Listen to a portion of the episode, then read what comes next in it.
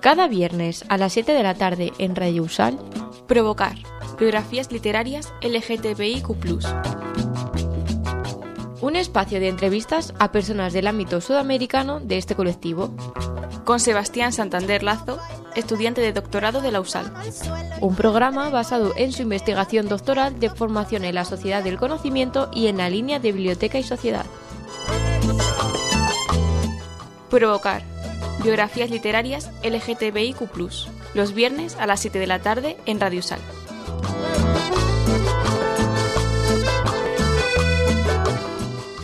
te damos la bienvenida al primer capítulo de Provocar, biografías literarias LGBTIQ. Este programa es transmitido por la radio de la Universidad de Salamanca cada viernes a las 7 de la tarde. Quedará disponible en tu plataforma favorita de podcast. Les habla Sebastián Emanuel Santander Lazo soy estudiante del doctorado de formación en la Sociedad del Conocimiento en la línea de Biblioteca y Sociedad. Soy chileno, marica y mediador cultural.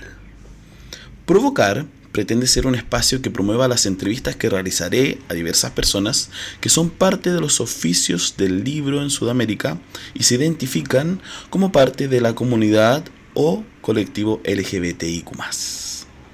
Las entrevistas fueron grabadas previamente. Esto considerando el uso horario, los estilos de vida, las agendas copadas muchas veces de las personas que nos tocó entrevistar, por lo que la opción de tomar el registro, grabarlo y disponerlo para la radio de la universidad ha sido una estrategia que nos ha permitido estar hoy compartiendo con ustedes el primer capítulo de Provocar biografías literarias LGBT y Q. ¿Qué van a encontrar acá? Acá vamos a explorar las relaciones que tiene la lectura, el libro, las personas que además nos comparten, nos ponen en circulación, en tránsito cierto tipo de lecturas, obras, temas, ¿cierto? Desde ahí vamos a comprender cómo se entrelazan, se entraman y quizás se han transformado en un aporte para la vida de las personas que entrevistaremos. Es así que hablaremos de los momentos, de las personas, de las lecturas, de los espacios que han atravesado las biografías vitales de cada una, cada uno, cada uno de nuestros invitados e invitadas. Entonces, quiero también contarles que la disposición de estas entrevistas, la forma en que las pudimos registrar es diversa. Hay algunas que fueron tomadas a través de encuentros digitales, otras de forma presencial. Por lo mismo, los diferentes quizás sonidos que en algunas nos podrán acompañar nos dirán quizá un poquito del espacio en el que estábamos, si era un café, una biblioteca, quizás en un parque y en tantos otros espacios que iremos transitando para conversar sobre la vida de las personas en torno a la literatura, sobre todo las experiencias de personas LGBT y Q. Ahora, para este primer capítulo, les dejo la invitación a escuchar con atención lo que nos tiene que contar nuestro primer invitado. Hoy bueno, no les voy a adelantar quién nos acompaña ya que se presenta luego, ¿cierto?, de esta introducción a nuestro primer capítulo. Así que descúbranlo en unos segundos más y espero que disfruten este espacio, que lo difundan y que puedan compartirlo con quien crean que pueda ser útil descubrir que las personas LGBTIQ leen, escriben, se dedican a otros oficios diversos, a todos los oficios por supuesto, y cómo ha incidido de una u otra forma la lectura, la literatura, los libros y los espacios culturales. Vamos entonces a nuestro primer capítulo.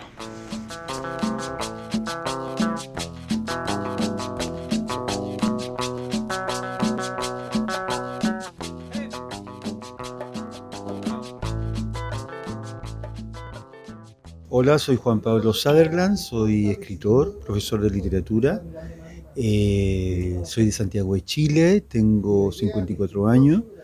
Eh, mi trabajo fundamental en la vida es el oficio de la escritura y aparte de dedicarme a escribir ya más de 30 años, eh, también hago labores de profesor, digamos, de distintas cátedras de literatura latinoamericana en, en distintas universidades en Santiago de Chile. Bueno, Juan Pablo, nos interesa conocer tu biografía de lectura para de una u otra forma conocer cómo esa experiencia se, se relaciona con tu vida, ¿cierto? La mm. cotidianidad de la lectura en tu vida. Entonces, cuéntanos un poquito sobre los lugares, algunas situaciones, algunas personas que se han vinculado y que tú recuerdas mm. que tienen esa relación desde la infancia, comencemos con la mm. infancia, y la lectura, el mundo del libro. Cuéntanos un poquito de eso.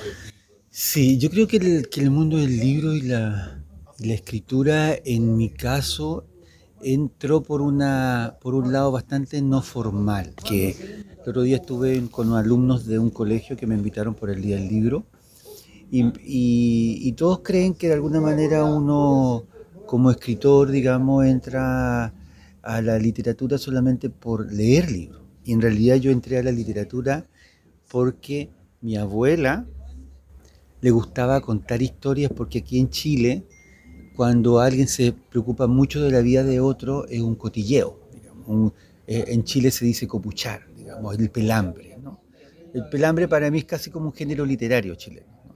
Entonces yo empecé a escuchar que mi, que mi abuela, cuando yo vivía con ella en el centro de Santiago, en una zona típica del centro, eh, ella hablaba de todas las personas porque las observaba y les, más, encima les, les daba apodos.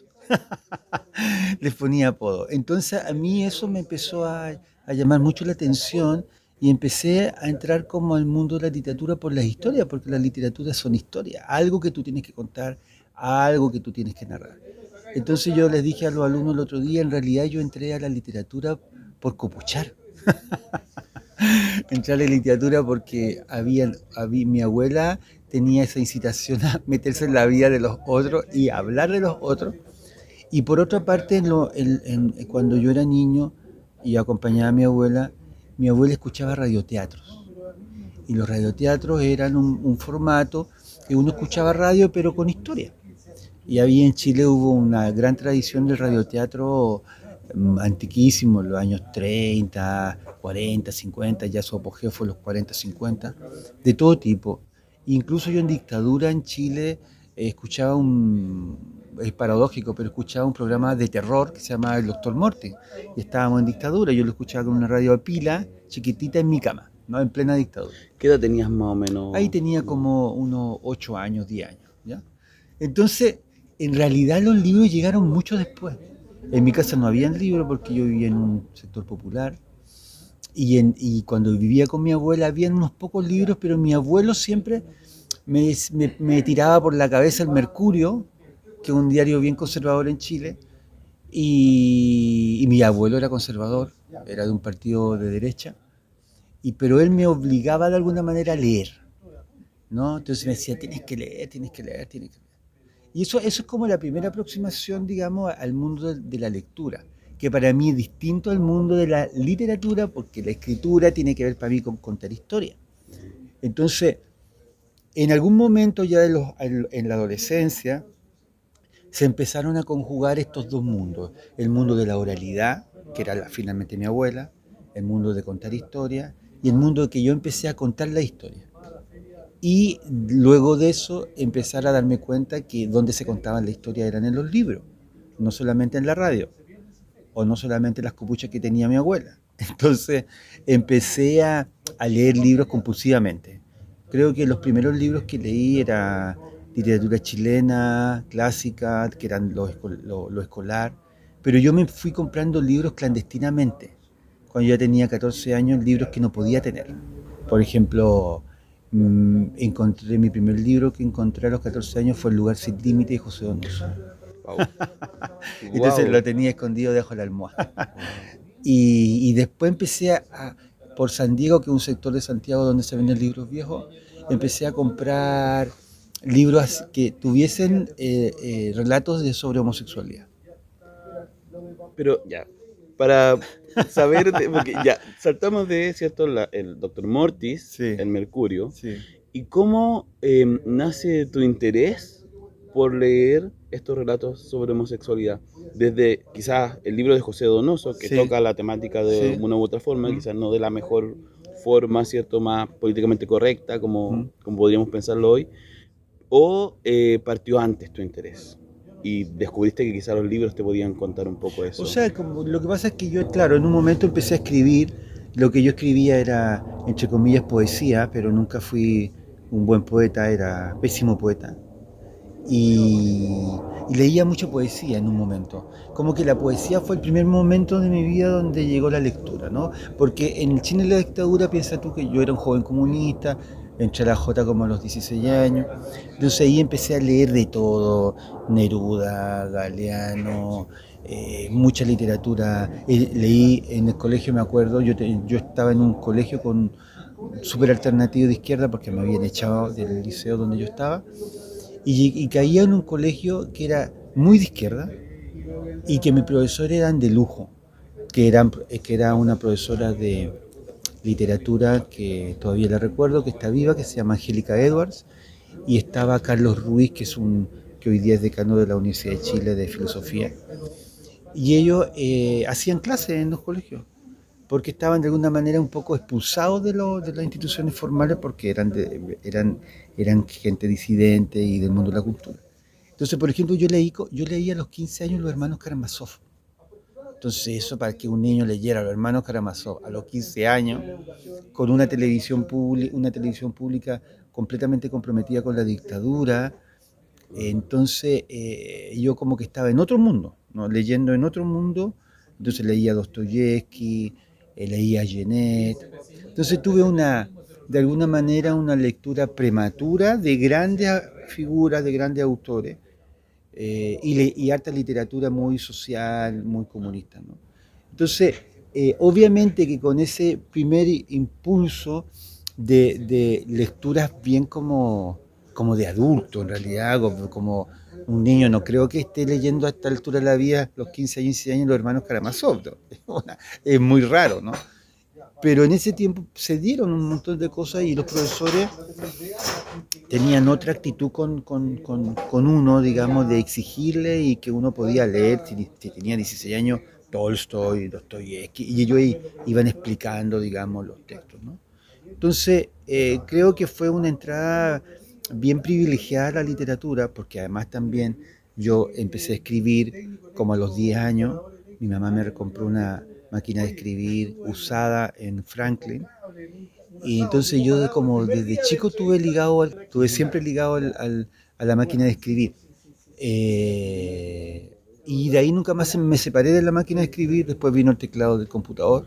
Me, me interesa mucho cómo llegaste a la máquina, porque tú, tú, me dices que te la regalan, pero tú la pides o hay, alguien detecta tu interés y piensa que es apropiado o tú la necesitabas y yo la, andabas como viviéndola o, recordando ah. siempre hoy que sería ah. bueno ¿Cómo, cómo aparece porque o sea yo creo que yo creo que mi mamá se dio cuenta de mi interés porque yo estaba leyendo porque además como es típico niño marica eh, eh, eh, mi hermano iban a jugar a la pelota, a la cancha de fútbol, yo me quedaba en la habitación leyendo, o sea, como la típica, ¿no? entonces yo era más, más, más más tímido de alguna manera y, tenía un mundo interior bastante, em, yo diría, en expansión. Y eso significaba que no solamente leía, por ejemplo, yo inventé un club de aviones en el barrio, o sea, de aeromodelismo de papel desde avión.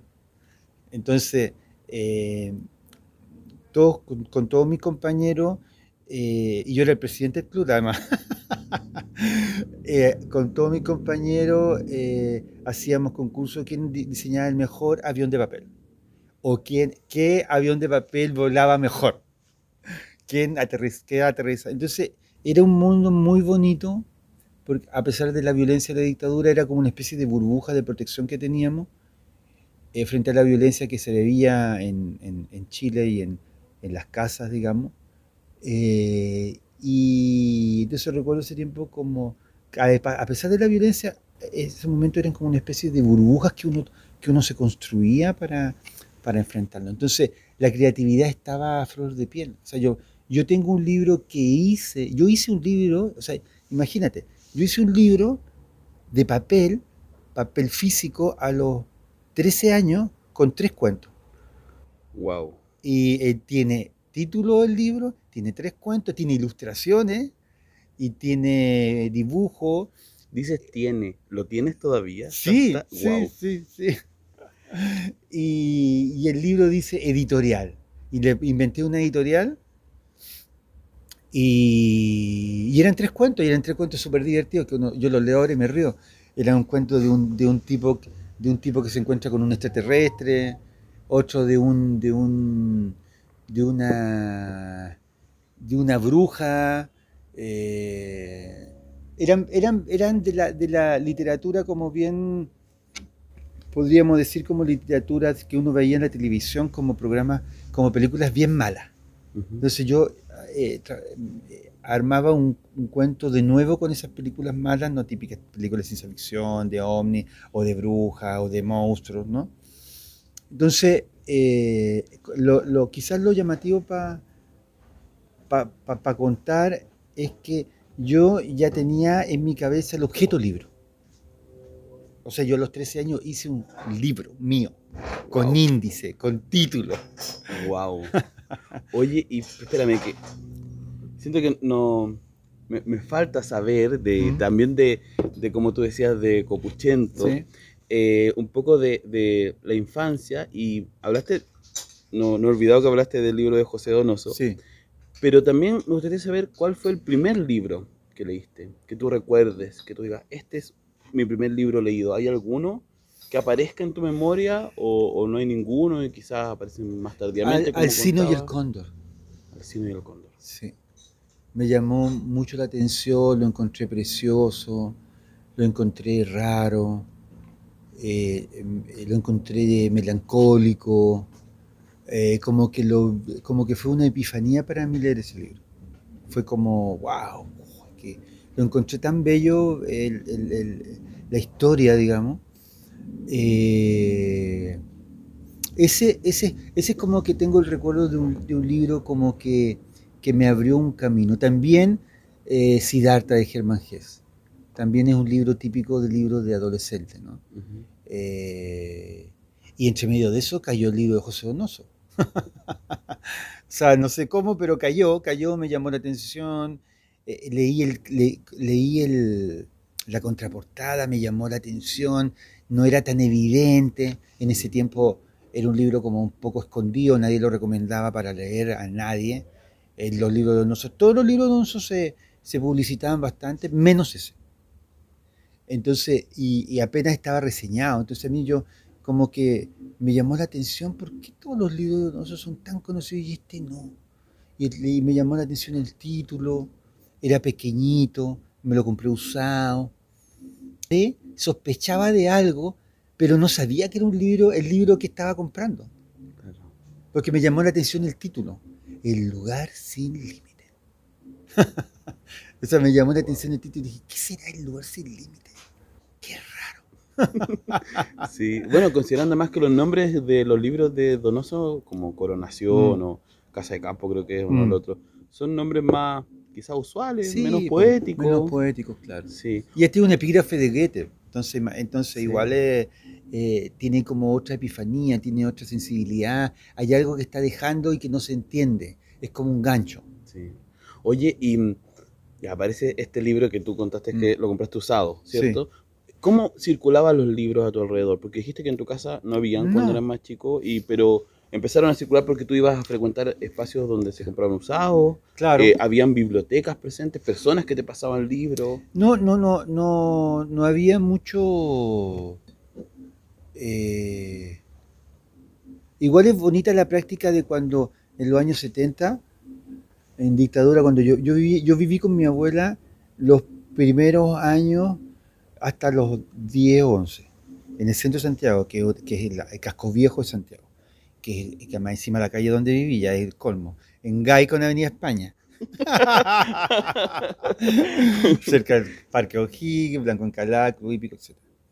Y, y vivía justamente ahí, en Avenida España con Gay, en la esquina. Y lo que, lo que eh, mi abuelo traía el diario y de repente había uno que otro libro, una que otra enciclopedia, pero como muy, no, había nadie del mundo del libro, de la literatura cerca. Lo que era más cerca, lo más cerca eran las historietas de Mampato.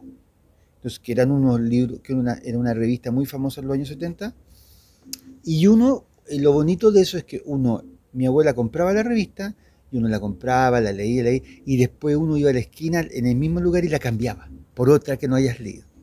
Entonces, de alguna manera, la entrada a la literatura mía fue entradas también cruzadas con, con, con lecturas más, más de cultura popular, más de cultura pop, ¿no?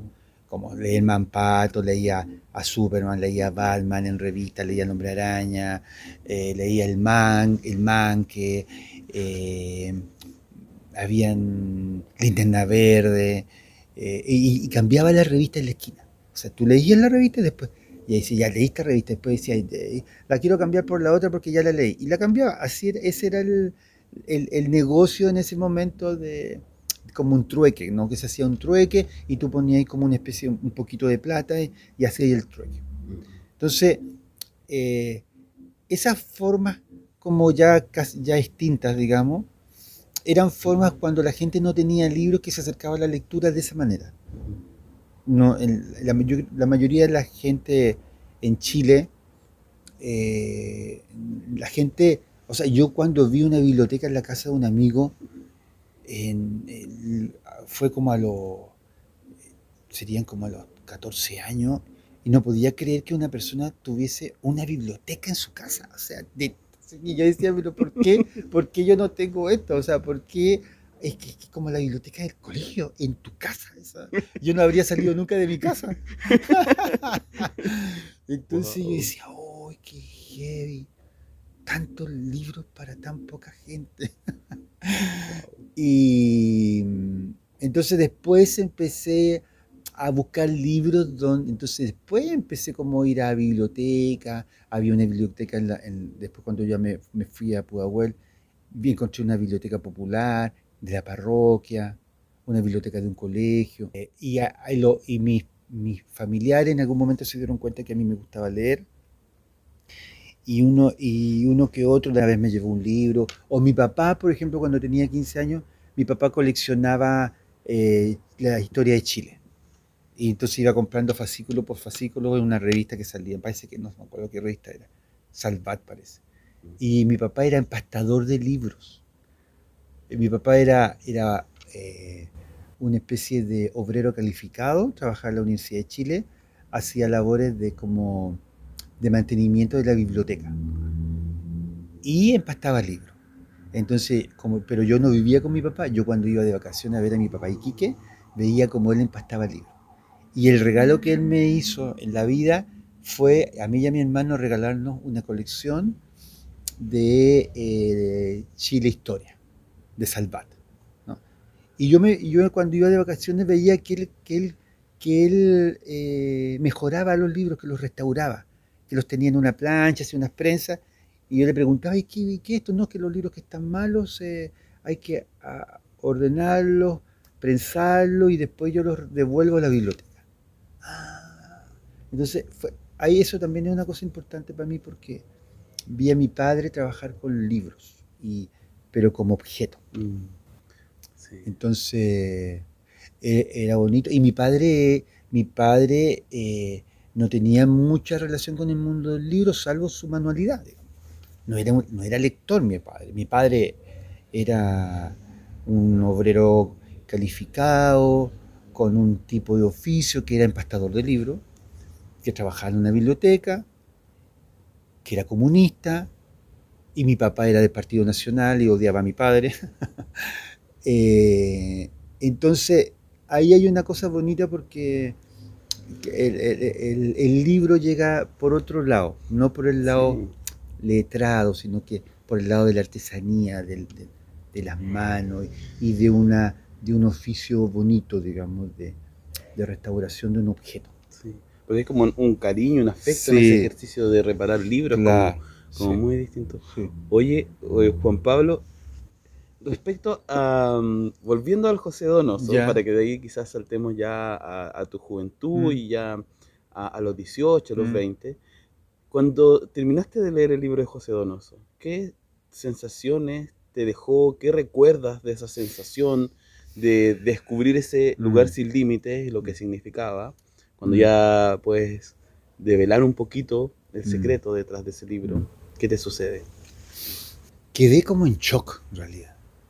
Quedé como impactado. Porque, por ejemplo, yo en, cuando vivía en Pudahuel, me acuerdo que una noche fui- fuimos con unos amigos a, a poner una... Andábamos haciendo una especie de, de, ter- de- de análisis del terreno donde estaba, porque estábamos en dictadura, estábamos en la J, en la Juventud Comunista, teníamos 16 años, y teníamos tareas como de tirar panfletos en la noche para un paro nacional, ¿ya? Pero teníamos que ir a reconocer el terreno antes. Entonces nos fuimos a la estación de metro Pajaritos que recién se estaba terminando de construir. Y, y- y yo y este amigo nos llamó la atención que en la carretera habían chicas paradas en la noche. Y, mi amigo me dijo que eran putas. Pero después cuando estábamos ahí eh, me dijo, oye, no hay solamente putas, hay maricones también. Hay puto. Yo dije, pero ¿cómo si están, si son mujeres? Yo dije, no, no, fíjate, vamos. Y, va- y fuimos morbosamente, nos escondimos detrás de un auto. y, eran, y eran chicas travestis que estaban haciendo comercio sexual. Ahí por la ruta 68. Y nosotros como adolescentes estábamos escondidos detrás de un auto mirando. Entonces, eh, eso fue paralelo cuando yo descubrí el, el mundo de José Donoso, digamos, de... Entonces, claro, quedé como más... Quedé también un poco asustado con el, con el mundo de... Porque también era un mundo bien, bien terrible, de mucha violencia, podía, pas- pod- pod- las podían matar en cualquier momento. Tanto, la, tanto los milicos como cualquiera. Nadie la iba a defender porque están completamente en, en- en el lugar más extremo de la, de la escala social eh, eh, para cualquiera. Entonces, eh, como que me asustó el personaje. Como que el lugar sin límite me, me- me enco- lo encontré terrible lo que le pasaba a la Manuela. Había escenas que me, que me, que me provocaban con mucha como excitación, digamos, de, de, de ver lo que pasaba. Y, y encontré que era un mundo muy fuerte, muy feroz, como que me dio susto. Entonces, y como que sentí que, que decía, pero, decía, pero no solamente de esta manera se puede vivir la sexualidad, o sea, como que encontré como que me, dejó confundido. Porque sentí como que, que, el, que el- mundo que yo estaba esperando se veía muy trágico. Entonces como que me asusté, dije, pucha, si yo... o sea, es- era como que descubrí el mundo homosexual en un proceso que todavía estaba con duda y encontré que esto era lo más extremo posible. Entonces como que me dio susto, dije, oye, qué fuerte, o sea, no, no, en ese momento no conocía gente que fuera parecida a mí que viviera lo mismo. ¿Y qué sabías tú sobre ser homosexual antes de José Donoso? ¿Había alguna Nada? Nada. nada, nada. nada, nada, solamente te- de repente tenía eh, sensaciones que a veces me quedaba pegado viendo a un chico, o en el colegio, o en las duchas. Algo de esas experiencias están contadas en Papelucho que hay en dictadura, ¿no? Eh, entonces, eh, eran puras sensaciones, ¿no? Y sentía que el, espacio social era castigado. Era castigado ser homosexual. Homosexual es una palabra así, pero que era como decir lepra. Entonces, y, siempre había un marica en el. siempre había un marica evidente y, y atacado y objeto de la burla de todo el mundo.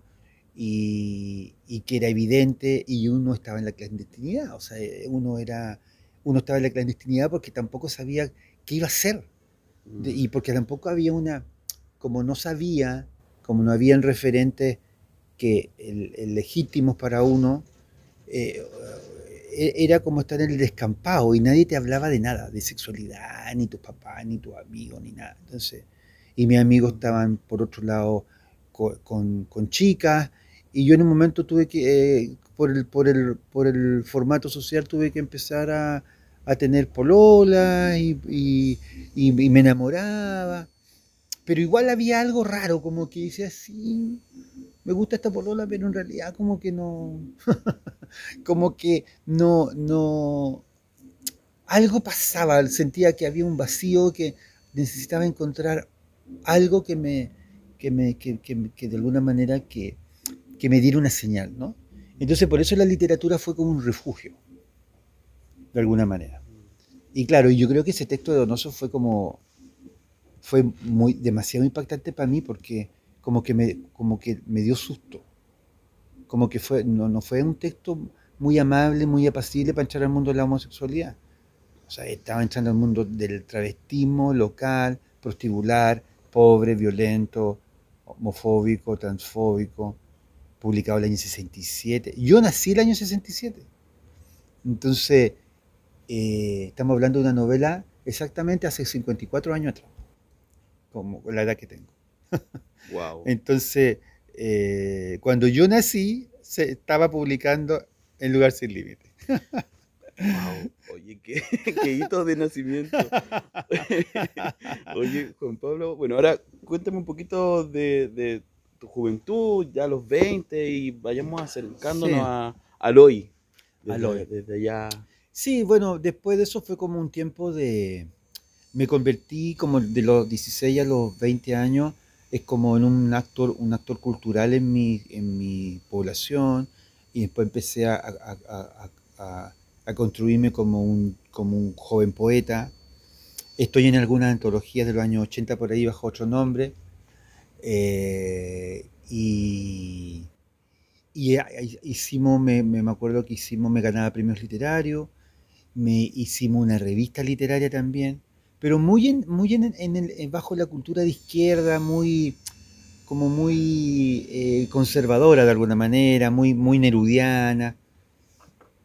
Creo que el, texto que me marcó mucho, porque yo tenía muchas lecturas de izquierda, entonces leía todas las escritores de izquierda, Neruda, eh, eh, estaba loco con eh, altura de Machu Picchu, todos los textos de Neruda como más conocidos. Y como que en un momento como que encontré que, lo que todo lo que estaba leyendo era, era muy politizado. Y al final mi hermano estudiaba filosofía en Concepción, estaba estudiando filosofía en Concepción, y mi hermano me regaló mi primer libro de poesía que una poesía que me gustó mucho, que no era la poesía que yo leía, porque yo leía Benedetti, leía, no sé, a poetas rusos, lo típico, ¿no? Entonces él me pasó un libro de Enrique Lin, a partir de Manhattan. Entonces yo dije, oh, esto me gusta. Es porque era una literatura, una escritura más como yo pensaba que tenía que ser la escritura, no tan contaminada de, de consigna. Mm. Entonces me, me sedujo mucho y después eh, llegó a mis manos, no sé cómo, porque todavía no me acuerdo cómo, Rodrigo Lira. Y ahí la cabeza se me, se me así partió en dos, en tres, en cuatro. Y ahí, ahí ya no paré más de leer, porque era una literatura mucho más compleja, más estética, eh, que la literatura inicial.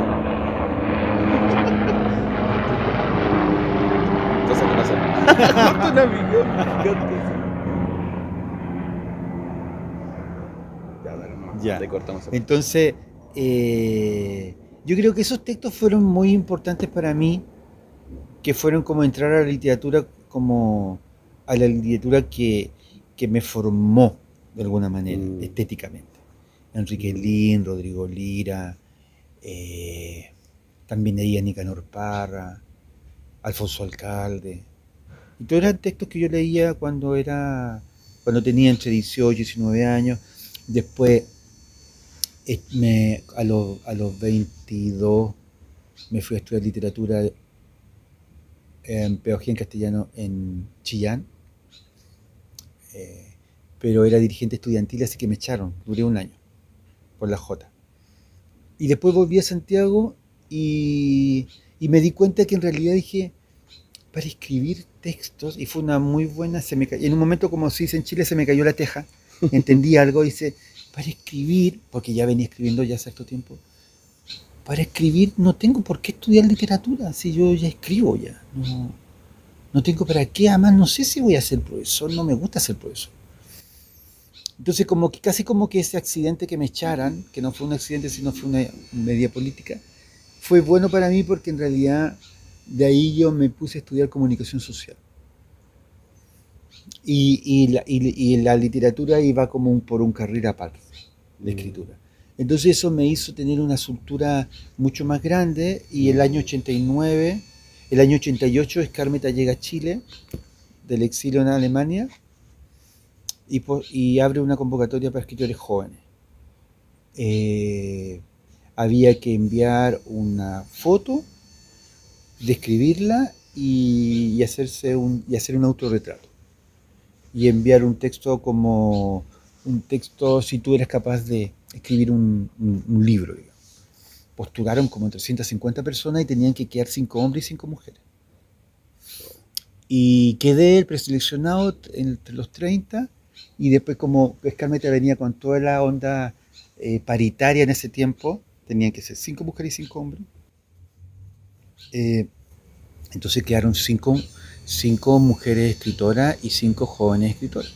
Entre las mujeres estaban Andrea Maturana, eh, Lilian Helfi, Alejandra Faría, eh, amigas que después continuaron haciendo cine como Alejandra Carmona, Claudia Escobar, Carolina Díaz.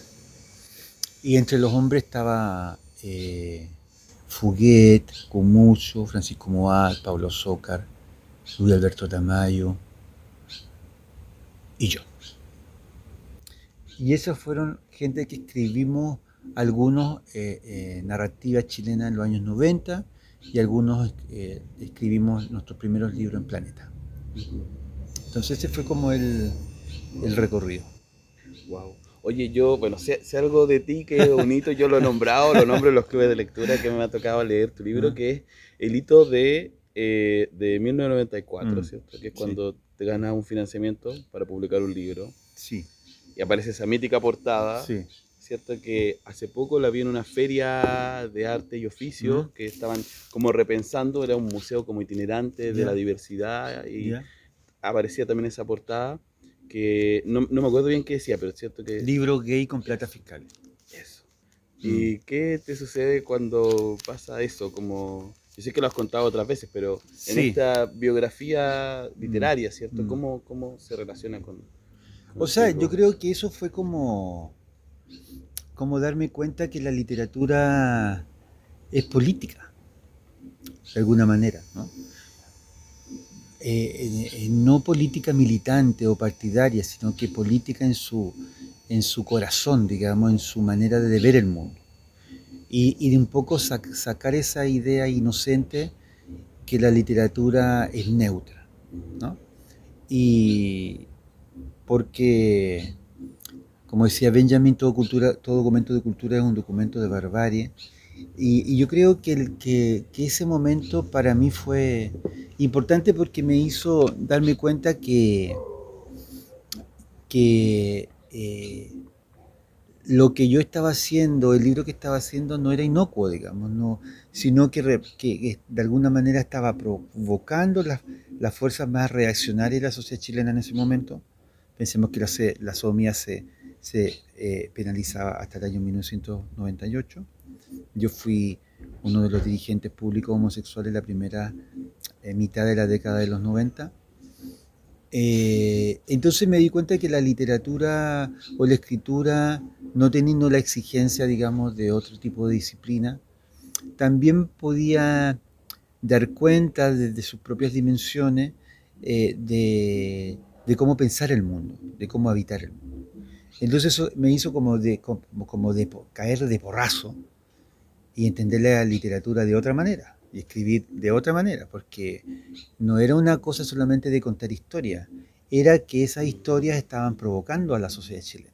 Entonces yo dije, bueno, yo sabía que la sociedad chilena era una sociedad conservadora, yo sabía que el libro iba a causar impacto porque además estaba siendo publicado por Planeta. Pensemos que el primer libro del MBL sale el año 95, al otro año de Ángeles Negros. Yo era amigo de las yeguas de finales de los 80, entonces, eh, pero eh, este libro llamó mucho la atención porque además se publicaba en Planeta, tenía mucha plataforma de medios para salir, entonces cuando sale yo salgo completamente expuesto, digamos, a la, escena pública. Eh, y claro, y me doy, cuenta de, me doy cuenta de alguna manera que también el, me convierto en una especie también de... Yo no iba a estar como, como que yo pensaba que como, como escritor, digamos, joven, que iba a estar tranquilo, escribiendo en mi casa, que no, que, que, que iba a ser una vida bien, bien tranquila, digamos. Eh, y me di cuenta que en realidad lo, que el, que, el trabajo de escribir significaba también estar en el mundo y eso significaba muchas peleas culturales, mucho que había que leer, mucho que había que discutir con otros, ¿no? Eh, entonces de ahí de, eh, Ángeles Negros como que es un momento que yo quiero mucho, pero un momento como que me, me hizo como, como que me despertó, ¿no? Como que me, me, planteó esta, esta forma de entender que la escritura eh, muestra también las, las tensiones, digamos, de la sociedad. ¿no? Y, nada, y, de ahí, bueno, de ahí, de ahí, y de ahí no he parado. de ahí no he parado. Oye, eh, Juan Pablo, hoy entonces, bueno, eh, en el momento que estamos grabando, estamos Sí. cerca de la fecha del relanzamiento de uno de tus libros, ¿cierto? Sí. Nación Marica, eh, por una editorial independiente. Y mm, como tú mismo dijiste, no, no has parado. sí. Y quería saber, ahora para entrar en una siguiente sección, Ya. ¿cierto? Si te voy a hacer un- algunas preguntas, ¿cierto? Sí. Que, que- que quizás van a, mm, a profundizar o a reflexionar sobre lo que de una u otra forma la investigación eh, de la cual es parte esta, esta entrevista requiere. Ya. Y primero, yo entiendo que, que quizás ya hay respuesta a lo que tú nos has dicho, pero me gustaría saber si tú crees que la lectura y el mundo del libro han aportado en tu desarrollo personal, el mundo del libro y la lectura, en tu desarrollo personal. O sea, yo creo que, que el mundo del libro eh, y la lectura en realidad son aportes fundamentales para, para cualquier persona porque de alguna manera eh, amplían el mundo, ¿no? O sea, le, eh, dan la posibilidad de, de- de entender desde en cualquier lugar que tú estés, entender otros mundos, otras historias, otras culturas, otros personajes, cosas bellas, cosas terribles, lo que sea, ¿no? Es decir, como la- e- e- es, un, es una especie de, de- aprendizaje de la vida, creo que, que, y eso para cualquiera, para cualquier persona, yo creo que ahí hay una labor importante en los niños, hay una gran labor que hacer con, con- con el mundo infantil. eh, por eso Papelucho Gay para mí fue tan importante, Papelucho Gay en dictadura, porque quería hacer- recordar cómo había entrado yo a la literatura y también uno de esos textos que, no mencioné, pero que ahora recuerdo, uno de esos textos que llegué en esos veranos lánguidos con mi abuela, que estaba solo con ella, y viendo el Festival de Viña del Mar, que nos derretíamos solo mirándolo ese, ese festival en dictadura, eh, llega a mis manos Papelucho Gay, o sea, Papelucho de Marcela Paz, eh, y, y ahí también me cambió el mundo. Entonces, eh, creo que, que el libro es, un, es, es una especie de, de, de caja de Pandora que te abre al universo. Y, y la lectura obviamente es como la carretera, la carretera que te, que te, que te guía a los lugares que tú quieres ir. ¿no? Entonces, eh, y mucho más en un escritor, porque un escritor se alimenta también de las historias que me contaba mi abuelita, eh, pero también se, ya a esta altura se alimenta de tus propias obsesiones, de tus atenciones con el mundo, de tu propia mirada desde fuera a ti, eh, y se alimenta de, tus penas, de tus dolores y también de tener la capacidad de observar al mundo de caminar por la calle, de ir en el metro y ver, y ver a, las personas y, darte cuenta de pequeños detalles que constituyen un mundo, digamos. Entonces uno puede ver un mundo en un, en un detalle, en una calle, en un metro y, y te das cuenta que ahí hay muchas historias, muchas cosas que decir. Entonces, creo que, que evidentemente, o sea, yo te digo, las cosas, eh, eh, si uno va a, el otro día pensaba eso, o sea, si uno va a la casa de alguien, las casas representan eh, parte de ese mundo, ¿no? La arquitectura la casa, la casa, el espacio. Entonces yo el otro día me daba cuenta y decía, quizás lo más importante de, de mi casa, si alguien no supiera quién soy yo, entra a mi casa y va a decir, mira, esta casa está hecha para una persona que vive leyendo y que tiene muchas plantas. Es lo único que diría. Y escribe. Ya no hay, no hay más, digamos. Lo único que hay es eso. Ni siquiera hay una tele. Entonces, eh, diría que linda las plantas, lleno de libros. Y mucha luz. Entonces, eh, eso significa que es como, como tú habitas el mundo, ¿no? Exacto. Entonces, obviamente que yo me dedico a eso, entonces habito el mundo desde ese lugar. Oye, mira, la siguiente pregunta quizás también ya la respondiste, pero mi idea es remarcarlo a lo mejor. Eh, es si la lectura, ¿cierto? Las situaciones, las personas que nos has contado en esta entrevista, eh, te han permitido encontrar alguna idea, referencia, imaginarios desconocidos. O sea, sin quizás esa lectura, ese libro, o esas personas que te hablaban de, la lectura y, el mundo del libro, eh, esas ideas y esos imaginarios que descubriste no hubieran aparecido. Tienes, eh, aparece esa sensación como quizás si sacamos esa lectura y sacamos esos libros, esa información, esa idea no, no estarían. O sea, por supuesto, porque me acuerdo que hay una lectura que me marcó mucho y que la olvidé. Cuando uno habla se va recordando, porque es así el, mecanismo de la memoria. Eh, un texto que me marcó mucho cuando era niño, eh, porque los otros estaban como en la pubertad, ¿no? Estaban, eh, Donoso lo leía a los 14, 15 años, por ahí, eh, que fue un impacto, digamos. Pero antes de Donoso, leí de Oscar Wilde El Príncipe Feliz y El Ruiseñor y la Rosa, y lloré. Y ese ese, ese, ese texto es tan bello eh, y ahí descubrí que, la, que de alguna manera la literatura tenía que ver con, cómo habitar el mundo y cómo vivir el mundo en amor, en dolor, en pena.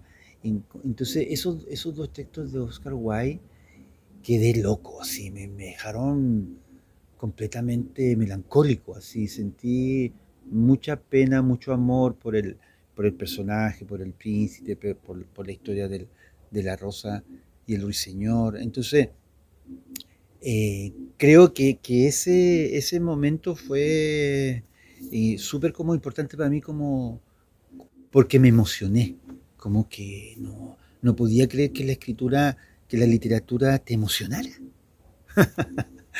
como que te provocara así como que si hubiese entrado mi mamá, ah, me habría dicho, pero Juan Pablo, ¿qué te pasa? ¿Por qué estás llorando así como barraco? Entonces, eso fue muy bonito. Eh, eh, creo que un es uno de los recuerdos más lindos que tengo de, cuando uno empieza a entender lo que significa la literatura para uno. Eh, y claramente es como como formateo de la escritura y, lo humano, ¿no? como el amor. Eh, no solamente el amor, es darte cuenta de la, de la miseria humana también, de la envidia, del odio, de la, de la, indolencia por el dolor del otro.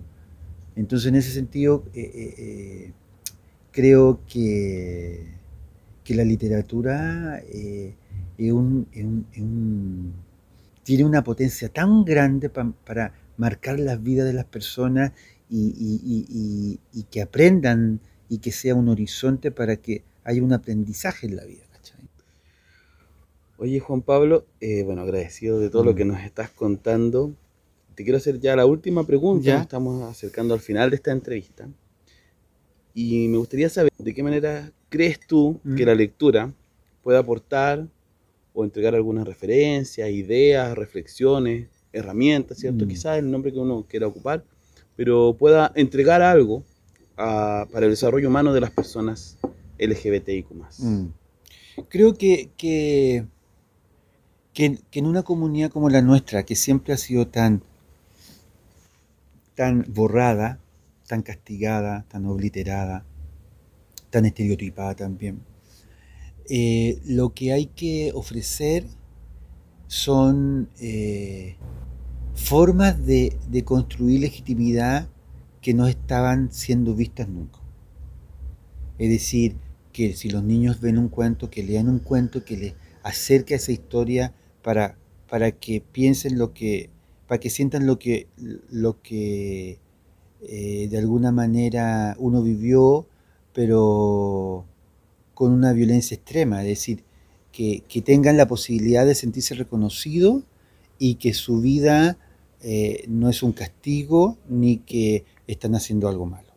Es decir, que, puedan sentirse que si eh, amas a, otro, eh, no hay nadie que te pueda castigar porque ames a ese, otro. Y, eso significa que hay que, hay que leer esa historia, que hay que mm. escribir esa historia. Y eso está desde, desde la historia infantil en los cuentos. Yo he estado participando en hartos, por ejemplo, en proyectos de enfoque de género para para bibliotecas en cuanto a infantiles, ¿no? en la Biblioteca de Santiago hicimos un proyecto hace muchos años atrás, eh, para también enseñarle a las, a las, madres a que hicieran un, trabajo como de mediación con sus hijos para ese tipo de textos. Había madres, por ejemplo, en, me acuerdo de ese proyecto en la Biblioteca de Santiago, madres que no estaban de acuerdo en que sus niños leyeran eh, Tengo dos papás, tengo dos mamás, ¿no? Eh, y, eso significa también eh, entrar a discutir cosas que son muy importantes, de cómo se construye el mundo de los afectos, de los parentescos. Significa que si un niño vive con su abuela, como yo viví con mi abuela sin papá, yo y mi abuela era mi familia. Yo lo sabía, pero creo que lo sabía inconscientemente por el amor, pero pero igual me castigaban porque sentía que no tenía familia porque yo vivía solo con mi abuela. Y no, y, si yo lo veo desde ahora, yo tenía familia, tenía a mi abuela. Entonces, en ese sentido, creo que las lecturas, de los, las lecturas son fundamentales, son fundamentales para darle legitimidad a los mundos que queremos construir de manera más igualitaria, más democrática, en comunidades que siempre han sido castigadas y negadas tanto por el Estado como por las sociedades. Entonces, en ese sentido, creo que la lectura es un, es un elemento democratizador eh, de esas comunidades eh, y que es solamente abrir el mundo, ni siquiera no tiene que ver nada con, con adoctrinar ni con presionar de alguna manera que se tiene que leer de una determinada manera, sino que es como abrir la posibilidad que, veamos muchas más historias de las que nos han enseñado, que la historia de mamá, papá, hijo, ¿no? y, que haya diversidad en, las formas de vivir, digamos, la infancia. Entonces, eh, así se evitan las situaciones de violencia a los niños que, es, que aparentemente son diferentes. ¿no? Mm. Entonces, eh, la, lectura es una herramienta maravillosa para ampliar el mundo y para ejercer eh, democracia lectora. Mm. Muchas gracias, Juan Pablo. Mira, como este programa, ¿cierto? Mm. Eh, es un podcast y nos interesa además quizá hacer un aporte extra, mm. además de todo lo que ya nos has dicho, que, a mí me parece en lo personal impresionante, me gusta pedirte algunas sugerencias de lectura que tú crees mm. que puedan ser un aporte para el desarrollo de las personas eh, LGBTIQ+, que desde tu mirada, desde tu mm. vivencia, ¿cierto? De, tu experiencia, mm. ¿tú crees que a otras, a otros, a otros les puedan mm. aportar en estas, mm. como tú dijiste, leer, conocer más historias. Sí. Yo creo que, que quizás empezando por un, por un texto que me costó mucho a mí como escritor hacerlo, que en realidad creo que la historia de Papelucho que hay en dictadura tiene que ver mucho con lo que he contado hoy día con ustedes, eh, porque de alguna manera da cuenta de alguien común y corriente que cree que está solo en el mundo. Entonces en ese sentido eh, el libro lo puede leer un chico eh, heterosexual, pero que se, se, va a dar cuenta de que, de que hay personas que se sienten castigadas, perseguidas, atrapadas solamente por ser ellos. Entonces, eh, creo que ahí hay un, eh, yo recomendaría, no porque un libro mío, sino que porque da cuenta un poco de, cómo en, la infancia se puede, cómo, cómo, cómo nos sentimos distintos. Y no solamente con el tema de la sexualidad, porque los niños se sienten distintos porque tienen cuerpos distintos, porque los castigan por, por, porque tienen papá, porque no tienen mamá, porque tienen papá o porque viven sola con su abuela, por miles de diferencias culturales, políticas, situación de migrancia, etc. Eh, yo, hay textos tan lindos, tan preciosos que recomendaría siempre leer, como el que te dije de, Oscar Wilde, del Príncipe Feliz, que lloré así eternamente cuando, cuando lo leí, eh, El Ruiseñor y la Rosa. Hay muchos textos de Oscar Wilde que son muy bellos, eh, que son lecturas iniciales, el Principito fue una lectura también maravillosa para mí. Eh, el Alcino el Cóndor también fue un, momento sí, de, de Germán Gess. Son todas como lecturas de formación. ¿no? Eh, y yo creo que Patas de Perro fue un texto que no leí tan joven, pero por ejemplo ahí en Patas de Perro eh, creo que también es un texto que ahora probablemente se vaya a hacer una película de Carlos Droguet, es un texto también que habla de la diferencia, que habla cómo se maltrata a un niño que tiene patas de perro. Y yo creo que ahí también el, tipo de lectura que creo que es importante son esas lecturas que nos dicen que somos todos iguales eh, eh, y nos maltratamos. ¿no? Entonces, eh, cuando leí Patas de Perro era, era como era, lo mismo, o sea, me da una, una pena la historia de, de ese niño con nombre de perro, Bobby, y, de alguna manera creo que esas historias yo creo que conmueven y dan cuenta un poco de... Creo que hay, hay lecturas que como que te como que abren el mundo o abren un mundo también de afecto, como, es, como de alguna manera una especie de, de, manual de sensibilizarte por la diferencia. ¿no? Yo diría que ahí hay un, y no tienen que ver solamente con que con temas sexuales, tienen que ver con mm. el, patas de perro tiene que ver con la diferencia, con un niño que es distinto y que es maltratado porque es distinto. Entonces yo diría que ahí hay una línea posible de, textos que, que, puedan aportar, digamos, lo que queremos, ¿no? Y que, y que sea relevante para, para los niños y las nuevas generaciones. Muchas gracias mm. Juan Pablo por este tiempo, esta entrevista, tus palabras, que sin duda van a llegar a, la mente, a las reflexiones mm. de, las personas que nos escuchen y, ojalá que podamos seguir leyendo muchas más historias como tú dijiste. Muchas gracias a ti, Seba, por la invitación. Encantado y feliz de compartir estas experiencias con, contigo y con, con quienes nos van a escuchar. Gracias.